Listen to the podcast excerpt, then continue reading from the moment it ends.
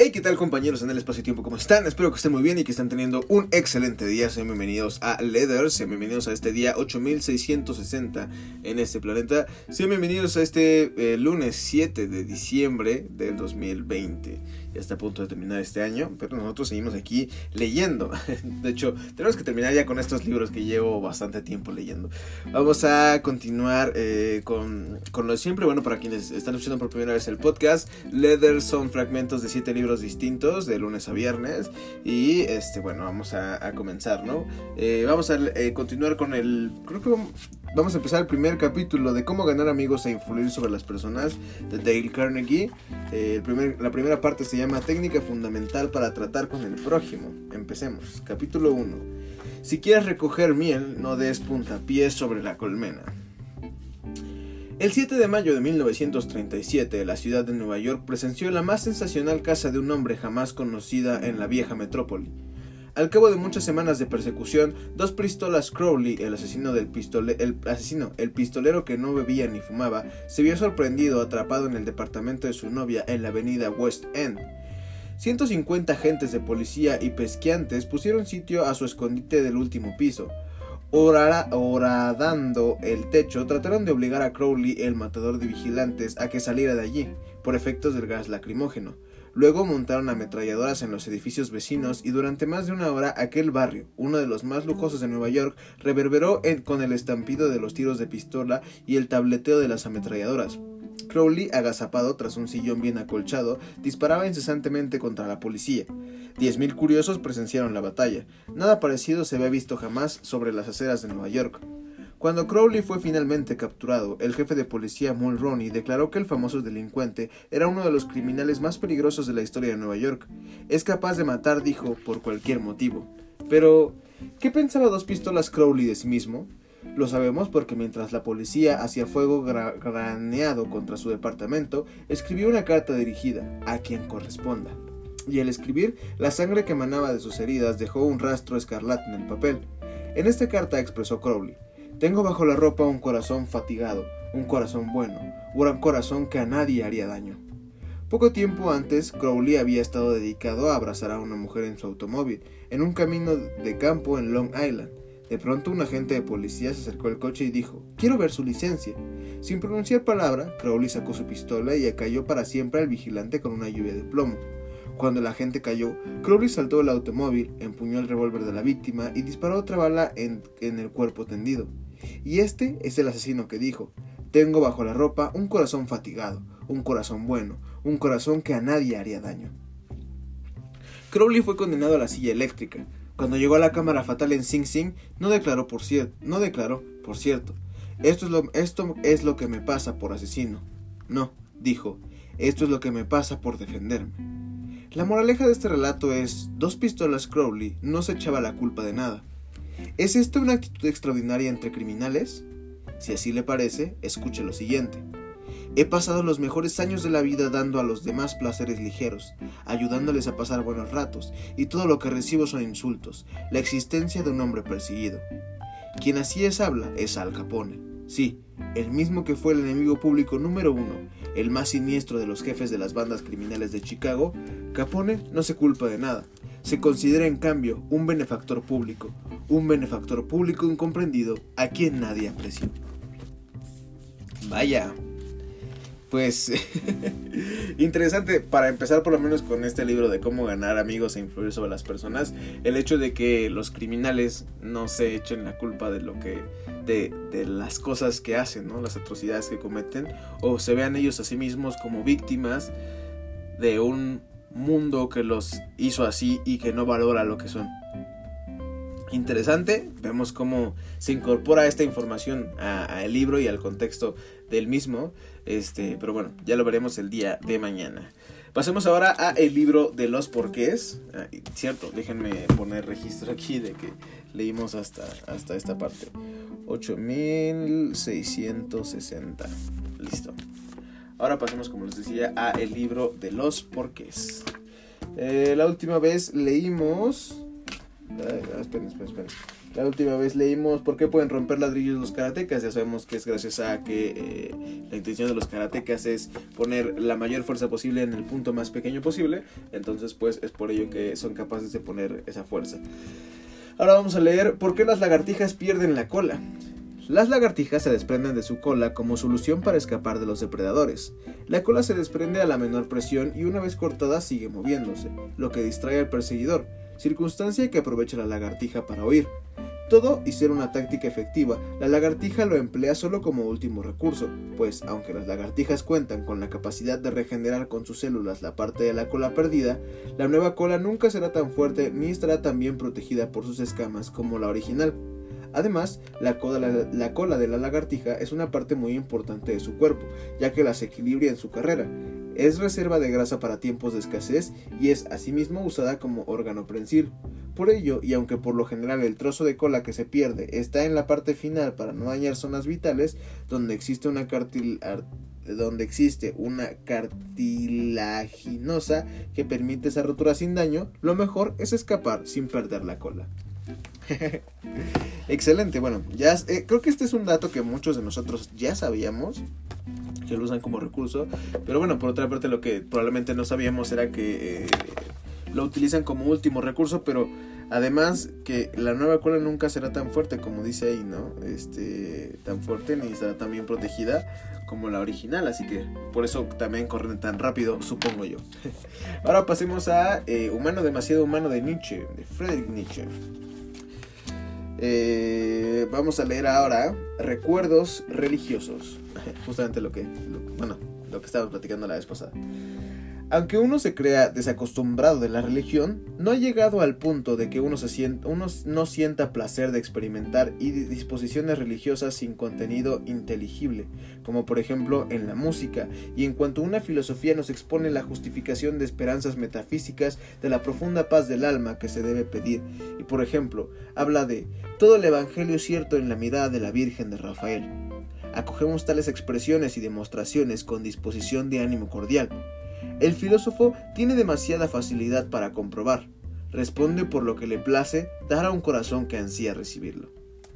A este propósito, se nota cómo a los espíritus libres no chocan, sino, no chocan sino los dogmas, pero reconociendo muy bien el encanto del sentimiento religioso, tienen conflicto en dejar ir el último por causa de los primeros. La filosofía científica debe estar sobre sí para no ir por causa de esta necesidad adquirida y por tanto pasajera, a introducir errores de contrabando. Aún los lógicos hablan del presentimiento de la verdad en la moral y en el acto. Por ejemplo, del presentimiento que la esencia de las cosas eh, es una. De las de las cosas es una. Esto es lo que debería prohibirse. Hasta ahora no estoy entendiendo nada. Entre las verdades descubiertas y sus semejantes presentidas, queda el abismo infranqueable de que éstas son debidas a la inteligencia y aquellas a la necesidad. El hombre no prueba que haya un alimento para satisfacerlo, mas lo desea. Presentir no significa reconocer la existencia de una cosa, sino tenerla como posible en la medida en que uno la desea o la teme. El presentimiento no hace avanzar un paso en el país de la certidumbre. Se cree que las partes de una filosofía que lleva consigo un colorido de religión son mejor probadas que las demás, pero en el fondo es lo contrario. Se tiene solo el íntimo deseo de que pueda ser así y por lo tanto que aquello que haga dichoso sea lo verdadero. Ese deseo nos conduce a comprar como buenas razones que son malas. Mm, al principio no entendí nada y el último párrafo como que me iluminó. o sea, como según yo, a ver, siempre que describo esta parte, digo eso. Según yo, habla de cómo. Eh, a ver, denme chance de, de, parafrasear un poquito.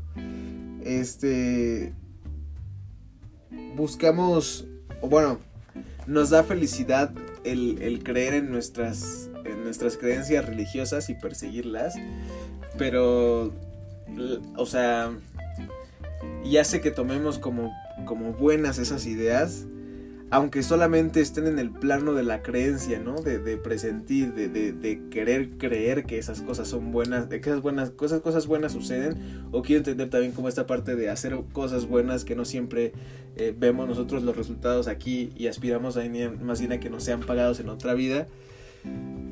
y eso solo, o sea, son, son aspiraciones en el mundo real, ¿no? O sea, son cosas que quisiéramos que pasen y esperemos que sucedan, pero que en realidad, no, o sea, no, no, no tenemos ni cómo comprobarlas, este, ni, ni nada nos garantiza que sean ciertas, ¿no? Entonces, como que habla de eso, ¿no? De esa parte de cómo la religión nos plantea el, el mejor de los paraísos al mismo tiempo que eh, es solamente una ilusión y, que puede también no suceder, creo yo. Pasemos ahora a las constantes universales, magnitudes inamovibles en un universo cambiante de la colección Un paseo por el cosmos.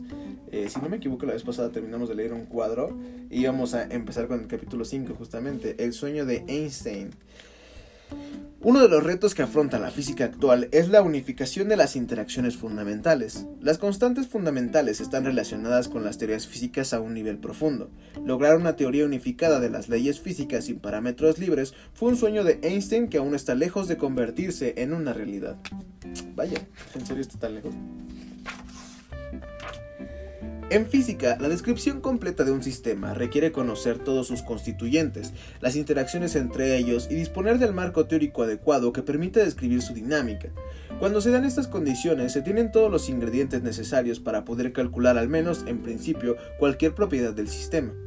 En este sentido, es como hay que entender la definición de las constantes fundamentales de Weinberg, a las que describe como aquellas cuyos valores no se pueden calcular por no disponer de una representación más profunda de los fenómenos que representan. Veamos cuál es en la actualidad esa representación más profunda de la física y cuáles son las cantidades que no se, que no se saben calcular. La visión actual de la materia está muy lejos de los cuatro elementos de la antigüedad, aire, fuego, tierra y agua, no solo en números sino en composición. Como en un juego de muñecas rusas, los constituyentes elementales de la materia cambian al variar las escalas. Para explicar muchas de las propiedades de la materia conocida, basta descender a la escala del nanómetro, la escala atómica. Los elementos básicos de la química son los casi 100 átomos que existen en la naturaleza, más un par de decenas de átomos inestables producidos en reacciones nucleares. Los átomos se agrupan para formar estructuras más complicadas como las moléculas. El ruso Dmitry Mendeleev tuvo la idea de clasificar en una tabla los átomos según sus propiedades químicas, lo que dio lugar al actual sistema periódico de elementos. Muchas propiedades generales de las reacciones químicas se explican dando un vistazo al lugar que ocupan los átomos implicados en el sistema periódico. Para entender las regularidades de la tabla periódica se necesita pasar a una escala inferior, a una estructura más profunda. Los átomos están formados por una nube de electrones con carga eléctrica negativa que rodea a un núcleo con carga eléctrica positiva. Si conocemos su estructura, así como la interacción electromagnética, la mecánica cuántica y la relatividad, disponemos de todos los ingredientes para entender todas las propiedades de los átomos y de las moléculas. Al menos en principio, porque en muchos casos no se pueden hacer los cálculos necesarios y hay que recurrir a aproximaciones y modelos para calcular estas propiedades con las incertidumbres que esto conlleva. Pero el hecho de que se conozcan estos ingredientes es lo que permite afirmar por ejemplo, que las masas atómicas que, aparecen en las recopilaciones de Kodata no son constantes fundamentales, pues están relacionadas con ingredientes conocidos. Ok, es uno de los pocos párrafos de este libro que he logrado entender.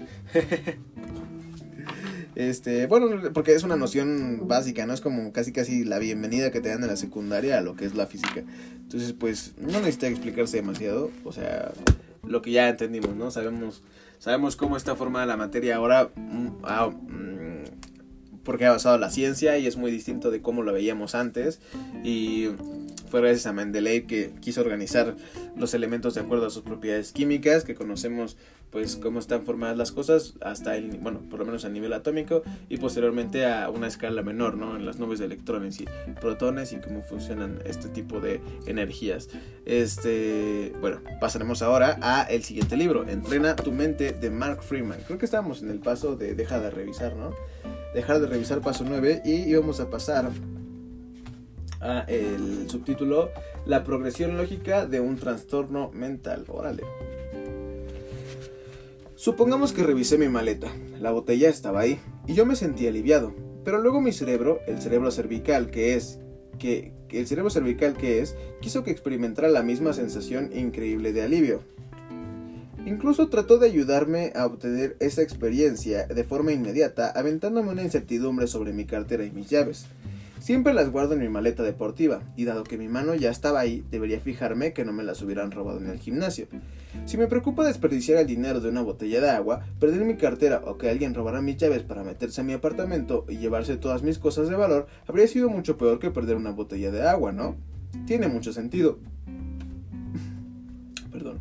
Si perder cosas de valor es algo malo y hay muchas formas diferentes en que eso puede suceder, así que mi cerebro buscaría otras incertidumbres que podrían llevarme a perder mis recursos.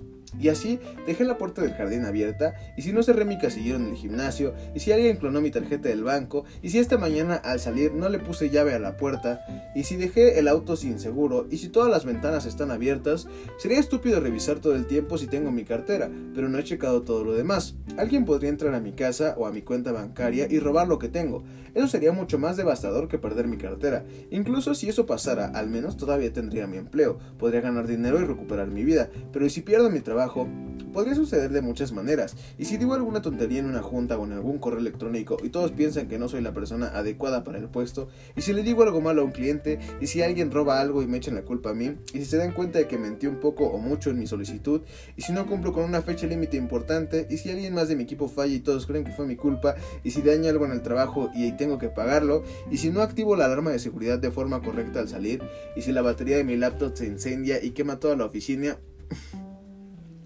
La dejé conectado y cargando cuando entré a la junta. La junta se prolongó más de lo esperado, así que no regresé a la oficina para recogerla, pero el adaptador se calienta mucho cuando la computadora se está cargando y las baterías sí se incendian, así que debería regresar a la oficina por ella. Tenía planes para cenar con mis amigos, pero les diré que me quedé a trabajar hasta tarde. Ellos entenderán.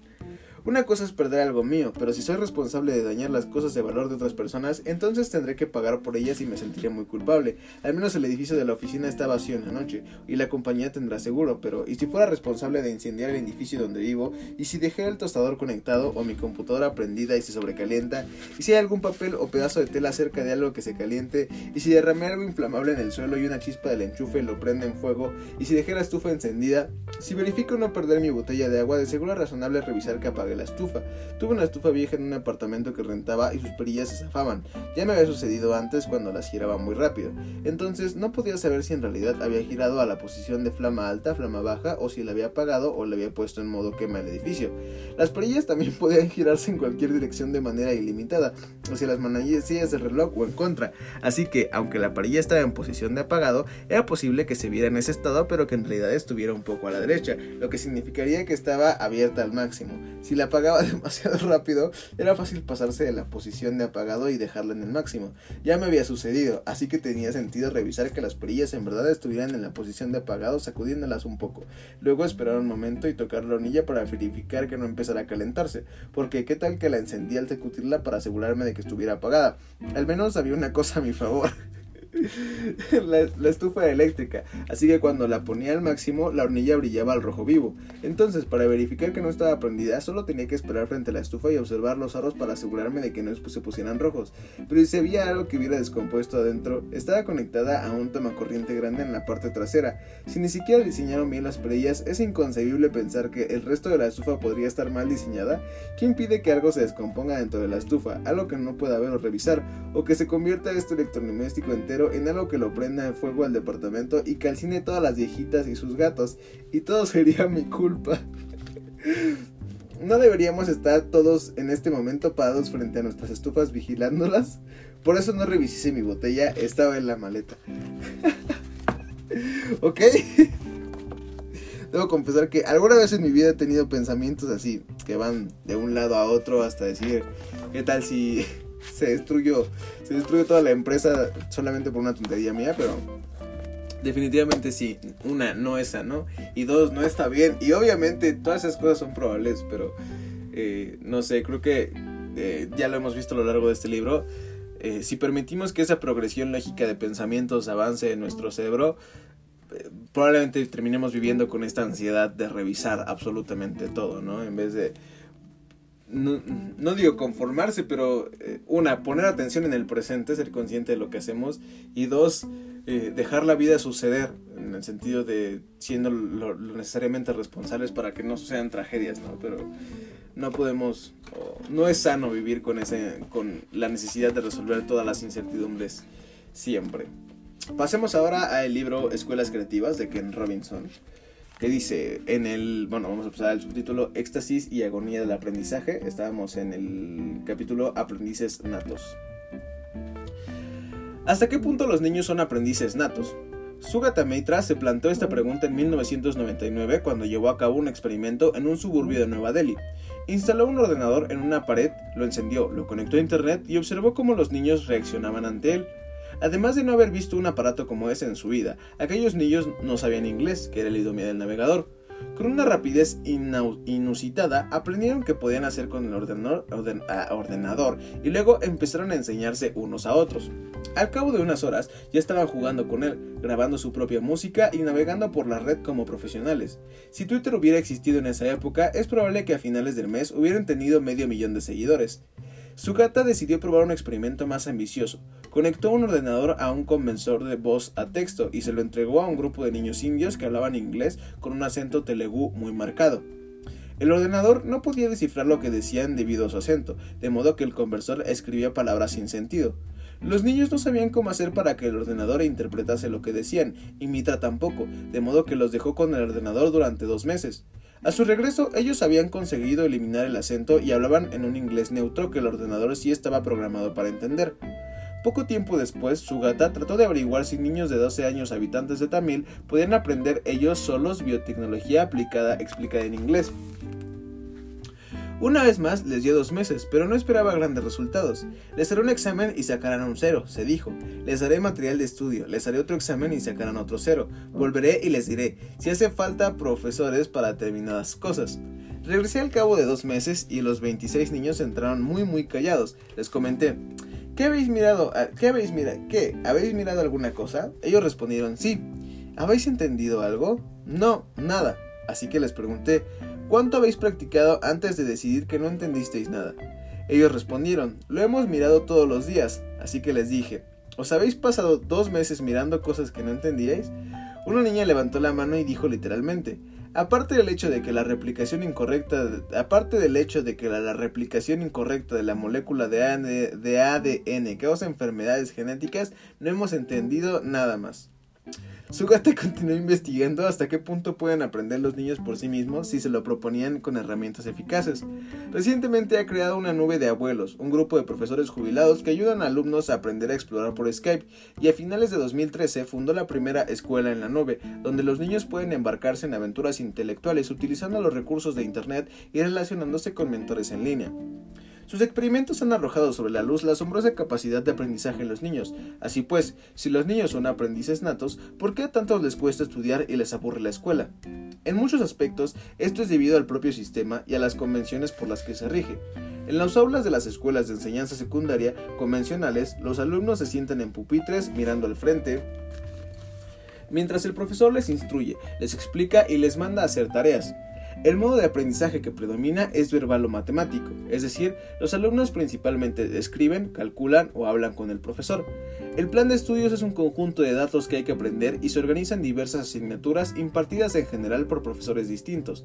Hay exámenes frecuentes y se invierte mucho tiempo en la preparación de estos. De forma inevitable, algunos alumnos asimilan ciertos datos con más rapidez que otros, pero la clase debe aprender al igual ritmo y en mismo periodo de tiempo. La facilidad con la que aprende cada alumno refleja supuestamente la totalidad de sus capacidades como ser humano. Orales. Está interesante, por ejemplo, el experimento, ¿no? De los niños, este, cómo ellos mismos aprendieron a, tanto utilizar el, ordenador como ese concepto de, de, este, ¿cómo se llama? De, pues, ¿qué sería biología? y quiso enseñarles biotecnología, pero, o sea, aprendieron un poquito de biología, ¿no? Por lo menos esa afirmación de que, este, la duplicación de la molécula incorrecta perdón, de puede causar enfermedades, este, poco más. Pasemos ahora, por último, al Teteto de Platón, en donde Sócrates y Teteto tenían una conversación bastante extraña. Eh, pero bueno, ya está a punto de terminar. Sin lugar a dudas. Esto es lo primero que debes comprender de lo que quiero explicarte. Es posible no percibir las cosas que uno conoce y es posible percibirlas. Es verdad, ¿No es cierto igualmente que las cosas desconocidas muchas veces no se pueden ni siquiera percibir, pero otras muchas solamente cabe percibirlas? Mm, así es. Mira, a ver si ahora me sigues mejor. Si Sócrates conoce a Teodoro y Teteto, pero no ve ni a uno ni a otro, ni tiene ninguna otra percepción en relación a ellos, nunca podrá opinar para sí mismo que Teteto sea Teodoro. ¿Tiene sentido lo que digo, o no? Mm, sí, es verdad. Pues bien, este era el primero de los casos que mencioné. En efecto, el segundo caso era que, si yo conozco a uno de vosotros y al otro no, pero no percibo a ninguno de los dos, tampoco podré confundir nunca al que conozco con el que no conozco. Mm, correcto. El tercer caso era que, si no conozco ni percibo a ninguno de los dos, no podré confundir a uno que no conozco con cualquier otro de los que no tengo conocimiento alguno. Imagínate que has oído uno tras otro todos los casos anteriores en los cuales nunca podré opinar falsamente de ti o de Teodoro, tanto si os conozco a ambos como si no, o si, o si conozco a uno sí y a otro no. Y lo mismo en lo que se refiere a las percepciones, si es que me sigues. Mm, sí, te estoy siguiendo. Nos queda entonces la posibilidad de que la opinión falsa se produzca en el siguiente caso. Yo os conozco a ti y a Teodoro, y poseo en aquella tablilla de cera las señales de vosotros dos, como si se tratara del sello de un anillo. Pues bien, cuando os veo desde lejos y no os distingo con la suficiente claridad, me esfuerzo por asignar la percepción visual propia de cada uno a la señal que propiamente os corresponde, de manera que pueda introducirla y acomodarla en su propia huella, para que se produzca el reconocimiento. Sin embargo, cuando no lo logro e invierto sus posiciones respectivas, como les pasa a los que se calzan al revés, los que se calzan al revés. Ay, no, ¿qué eso qué?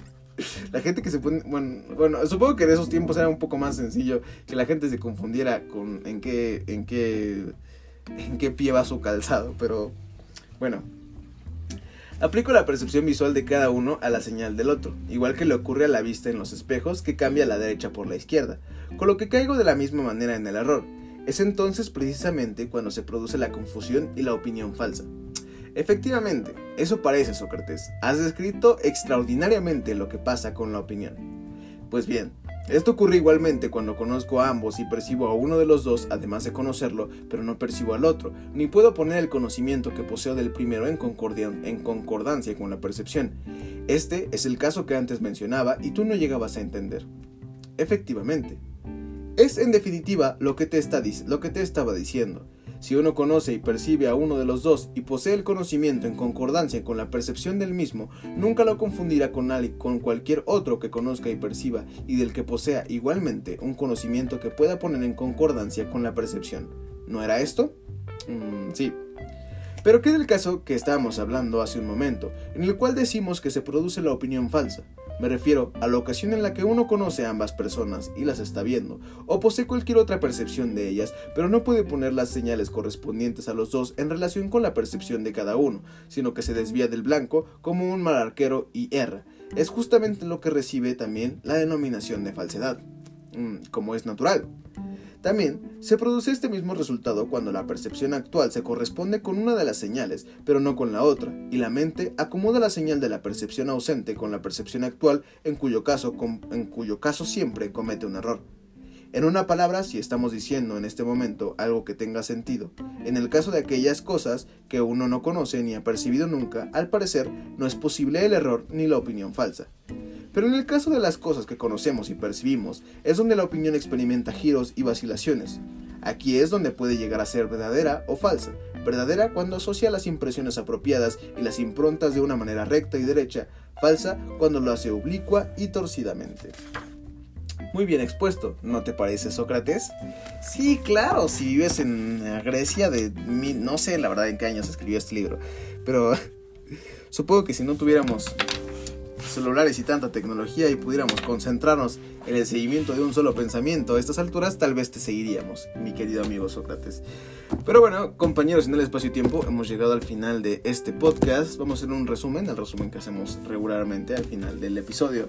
Y bueno, como leímos, ¿qué leímos en Cómo ganar amigos e influir sobre las personas? Primero eh, leímos justamente que eh, dos, eh, ¿cómo se llama? Dos delincuentes del siglo pasado, tanto Crowley el pistolero como Al Capone, no sentían remordimiento, sino que se veían a sí mismos como víctimas de un este, sistema que los había puesto y colocado en esa posición. Después entenderemos, supongo, el día de mañana por qué. Eh, posteriormente, en el libro de los porqués entendimos por qué las lagartijas pierden la cola, algo que ya sabíamos, lo utilizan como recurso para escapar de sus este, depredadores, pero lo utilizan al parecer como última opción y pues comentamos que su cola nunca va a ser tan fuerte ni va a estar igual de protegida que la original. Posteriormente, en Humano demasiado humano de Nietzsche, leímos eh, la parte de recuerdos religiosos, donde nos pregunta, bueno, donde expone más bien el pensamiento de que la religión nos propone las ideas más bellas y sin embargo siguen siendo esperanzas dentro de un mundo de realidad en el cual eh, pues aquí no aportan nada más que justamente eso, la creencia y pues estamos esperanzados a que suceda, a que sea una realidad, aunque bueno, es solamente una posibilidad, ¿no? no está obligado a que así suceda. Posteriormente, en las constantes universales, empezamos el capítulo 5, el sueño de Einstein, y leímos un poco de... Bueno, en realidad, como les comentaba, era una, básicamente la introducción que te dan en secundaria a la física, este, cómo podemos comprender ahora un poco mejor de qué están hechos eh, bueno, de qué están hechas las cosas. Antes que se creía este, en los cuatro elementos y ahora que podemos distinguir un poco más respecto a este a, qué escala están hechas las cosas, por ejemplo a nivel atómico, gracias a, a Mendeleev, que, Mendeleev, que hizo, bueno, que quiso clasificar los elementos de acuerdo con sus propiedades químicas, ¿no? Y posteriormente descubrimos un poco más eh, de cómo están hechos esos átomos. Después, en Entrena tu mente, Mark Freeman, eh, leímos la progresión lógica de un trastorno mental y cómo al parecer todo era muy lógico dentro de ese problema, pero es por ello justamente que no revisó si estaba su botella de agua, ¿no? Porque al final creemos que es muy normal cuestionarnos eh, el si tenemos que revisar cosas que pueden suceder, pero es así como nos generamos al final una ansiedad por asegurarnos de que todo esté en orden. Eh, después, eh, casi casi por terminar en escuelas creativas, leímos un poco de, de un segundo, de aprendices natos, el, subtítulo que estamos leyendo, y de cómo unos niños aprendieron a utilizar un ordenador básicamente sin instrucciones y aprendieron un poquito de biología por ellos mismos, aunque el inglés no fuera su idioma natal. Y finalmente, en la conversación que tiene eh, Sócrates con Teteto, pues siguen cuestionándose acerca de la falsedad y de en qué momento se incurre en falsedad de acuerdo con las percepciones y las afirmaciones que uno puede realizar eh, con el conocimiento que tiene acerca de las cosas. ¡Wow! conocimiento pesado y del bueno, pero me da mucho gusto estar aquí otra vez con ustedes. Eh, nos veremos, nos escuchamos más bien el día de mañana. Ya saben que eh, pueden escuchar el otro podcast en Spotify que es de noticias, Report. También aquí en Spotify pueden escuchar la canción que saqué, la última, que es Bully Training. En Facebook pueden encontrar memes, en Twitter pueden encontrar quejas, en Instagram hay fotos y en las historias mi vida cotidiana. ¿Qué más? Mm, nada más. En todos lados estamos como It's Rich, It's, bueno, I T T T S Rich. Listo. Y poco más. Espero que tengan un excelente día. Ya saben que mi nombre es Rich y esto It's Report. No, esto no es Report, esto It's Letters. Bye.